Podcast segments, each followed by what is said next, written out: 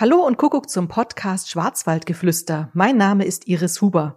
Ich bin heute zu Gast in Breitnau im Hochschwarzwald und zwar bei Eva Fünfgeld.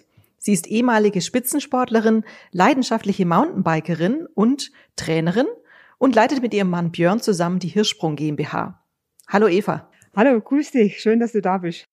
Bei meinem ähm, Einführungssatz fällt auf jeden Fall auf, wir reden heute übers Biken und zwar übers Mountainbiken und darüber, wie man im Schwarzwald auf dem Drahtesel besonders ähm, die Natur auch erleben kann. Was muss ich denn wissen, wenn ich anfange mit dem Mountainbiken? Wenn man so ein bisschen zurückgeht in der Zeit vom Mountainbike, ähm, war es am Anfang ein ganz normales Fahrrad mit großer Stollebereifung drauf. Alle hatte dieselbe Laufradgröße, hatte wenig Federweg Heute muss man sich da schon ein bisschen spezialisieren da drin. Was möchte man denn mit dem Mountainbike gerne machen? Will man gerne schnell bergab fahren und chillig berghoch? Möchte man das Fahrrad nutzen, um Touren zu fahren? Will man vielleicht Kraft sparen oder ist vielleicht etwas plüschig in seiner Körperformation? Dann wählt man vielleicht das E-Bike. Ich denke, am Anfang ist auf jeden Fall eine richtige Beratung da und sich zuerst Informationen zu holen. Jetzt sind ja doch ähm, viele Urlaube im Schwarzwald, die auch wirklich wegen des Mountainbikens kommen. Ähm, wie würdest du das äh, begründen? Ja, ein, eigentlich mal der Schwarzwald ist eines der schönste und größte, längste Mittelgebirge. Man kann das ganze Jahr hier, ähm, gerade im, im unteren Bereich vom Schwarzwald fahren, wenn man zum Beispiel auf Freiburg nimmt, klar, ähm, da sehr viel legalisierte Trails äh, da sind, auch in jedem Level fahrbar. Also auch nicht wirklich nur für die Cracks, die schon sehr viel unterwegs sind, sondern man kann das sich wirklich reinsteigern. Es ist sehr gute Infrastruktur, was die Übernachtungen betrifft. Haben wir schon eine Werbung für den Schwarzwald gemacht, finde ich gut. Jetzt kommen wir nochmal zu dir und zwar deine Leidenschaft fürs Radfahren, fürs Mountainbiken. Woher kommt die eigentlich? Ja gut, am Anfang war es gar nicht so absichtlich ähm, geplant, weil ich bin eigentlich ein Halle-Sportler. Ich komme eigentlich vom Handball und nach äh, richtig schwere Knieverletzung ähm, musste ich dann als Reha-Gründe aufs Mountainbike umsteigen oder als Fahrrad. Und ähm, es ging eigentlich nicht lange, war dann mein Herz verloren. 1995 war hier die WM in Kirchzarten damals, die Mountainbike-WM. Dort war ich als äh, Sanitäter unterwegs praktisch und habe mich gefragt, wie die Leute also verrückt sind, durch den Wald zu fahren, da bergab durch Wald und Tannen und ähm, Geröll.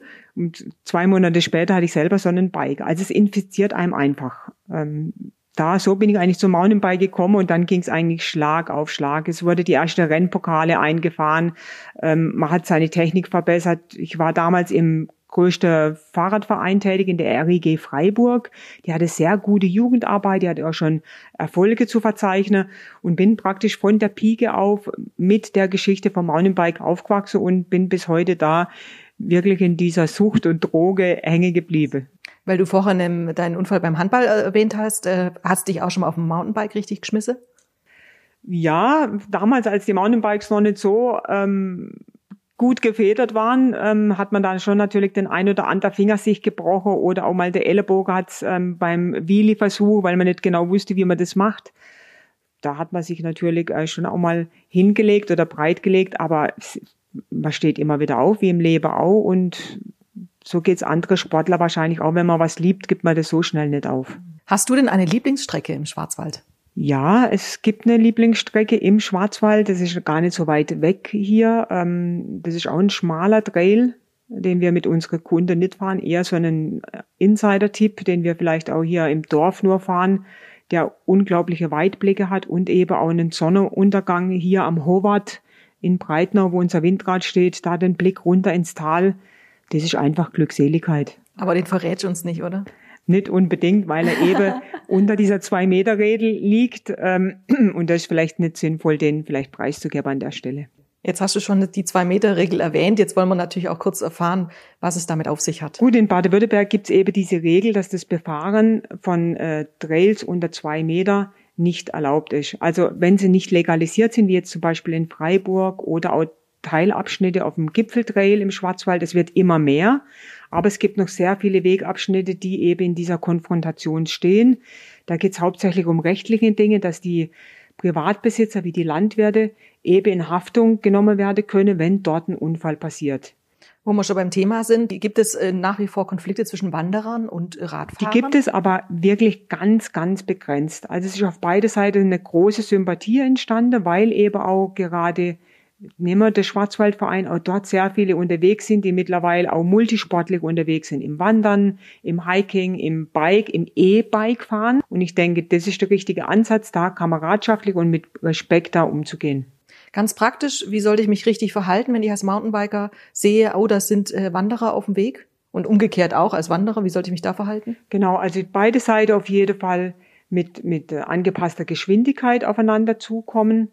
Ähm, die Mountainbiker benutzen oft so ein Trailglöckchen. Das wird mit einem Magnet versehen, dass man das beim Berghochfahren nicht immer hört. Das haben wir übrigens auch im Schwarzwaldshop, kann man bei uns genau, erwerben. Im Schwarzwaldshop kann man das kaufen und das ist wirklich super schön, weil dieses glücklich so eine sanfte Annäherung ist an den anderen, der diesen Trail oder diesen schmalen Weg benutzt. Und das andere, was der Mirko gesagt hat, also der Geschäftsführer vom Schwarzwaldverein auch, dass es eigentlich auch eine Schande ist für einen Mountainbiker, wenn er ein kleines Stück des Weges läuft, dort einen Smalltalk entwickelt mit dem Wanderer, wo geht ihr hin, wo, wo wollt ihr hin, kennt ihr euch vielleicht aus? Und ich glaube, da auch die Zwischenmenschlichkeit aufzubauen, das sind so richtige Lösungsansätze, die funktionieren, um sich bei diesem Thema näher zu kommen. Was ja natürlich auch zunimmt, ist ja natürlich das E-Mountainbike. Da werden auch so manchmal Stimmen laut, na ja, jetzt äh, an guten, warmen Tagen, da trifft sich plötzlich halb Freiburg oben auf dem Rosskopf und dann guckt man links und rechts und überall stehen die E-Mountainbiker schon da.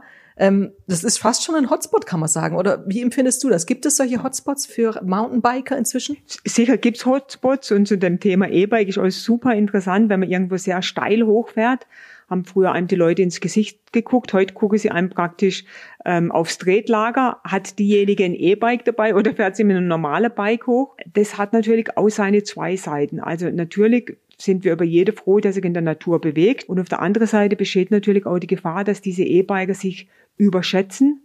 Gerade beim Bergabfahren, sie kommen mit dem E-Bike überall hoch, aber kommen sie mit der richtigen Bremstechnik wieder bergab, ähm, überschätze sie sich nicht mit dem vielen Federweg. Es gibt sehr viele Unfälle, auch mit den E-Bikes, weil einfach auch die Schubkraft durch das erhöhte Gewicht des Bikes fulminant ausschlägt. Ich höre so raus, also vielleicht wäre es gut, wenn man sich ein E-Bike anschafft, dass man vielleicht auch mal so ein Training dann macht. Ja, wir bieten eben dieses E-Bike-Training an. Es gibt einige Bewerber hier, auch im Schwarzwald, ähm, die das auch sehr professionell anbieten und ich denke, das ist für uns alle, die in der Branche unterwegs sind, sehr, sehr wichtig. Wie schätzt du das ein? Im letzten Jahr, wir haben jetzt schon über ein Jahr Lockdown sozusagen, sind keine anderen Freizeitmöglichkeiten möglich.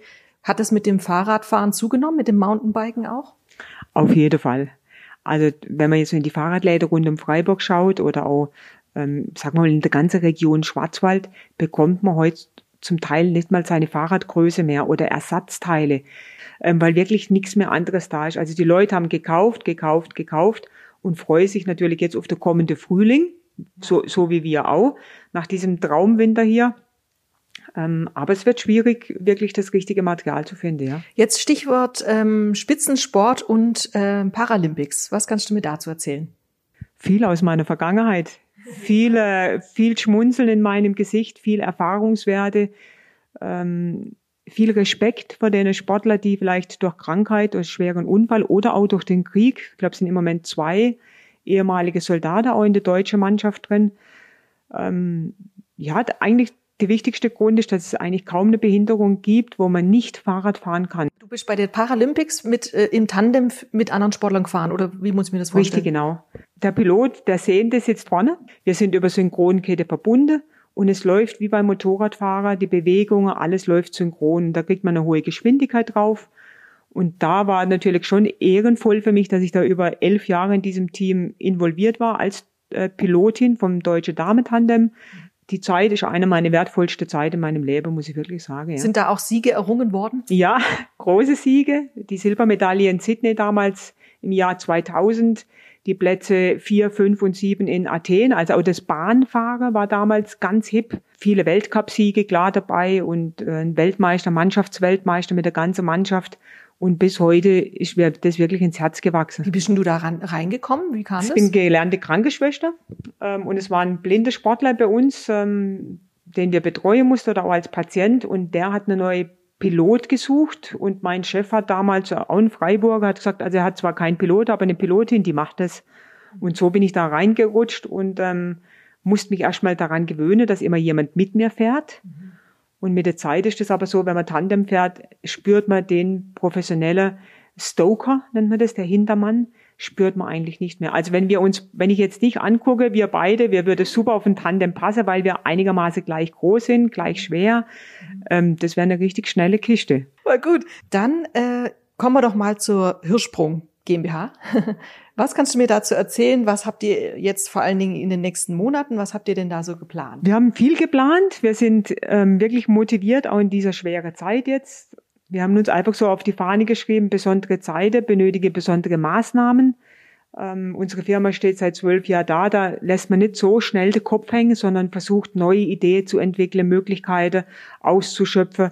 Dazu zählt nächste Woche zum Beispiel ein Online-Festival, wo wir unsere Produkte nochmal ganz explizit darstellen. An jedem Abend gibt es ein anderes Thema, wie zum Beispiel Ferienlager, Camps für, für Kinder zwischen 9 und 16. Es besteht das Thema, über unsere neue Akademie zu sprechen. Wir bilden mittlerweile aus. Mountainbike Touren Guide sind zertifiziert durch die IHK. Und dann haben wir so, ähm, da darf man noch gar nicht drüber sprechen, eigentlich wirklich so ein Geheimnis, das wird so gelüftet Anfang April. Da haben wir gerade große Freude, sehr viel Arbeit steckt dahin, aber große Freude, wenn das dann an den Markt kommt, das dann an die Öffentlichkeit zu tragen. Und wir sind dann die Ersten, die darüber berichten werden, liebe Hörer. Es sind ein Haufen Informationen, da könnten wir jetzt, glaube ich, noch lange, lange weiterreden.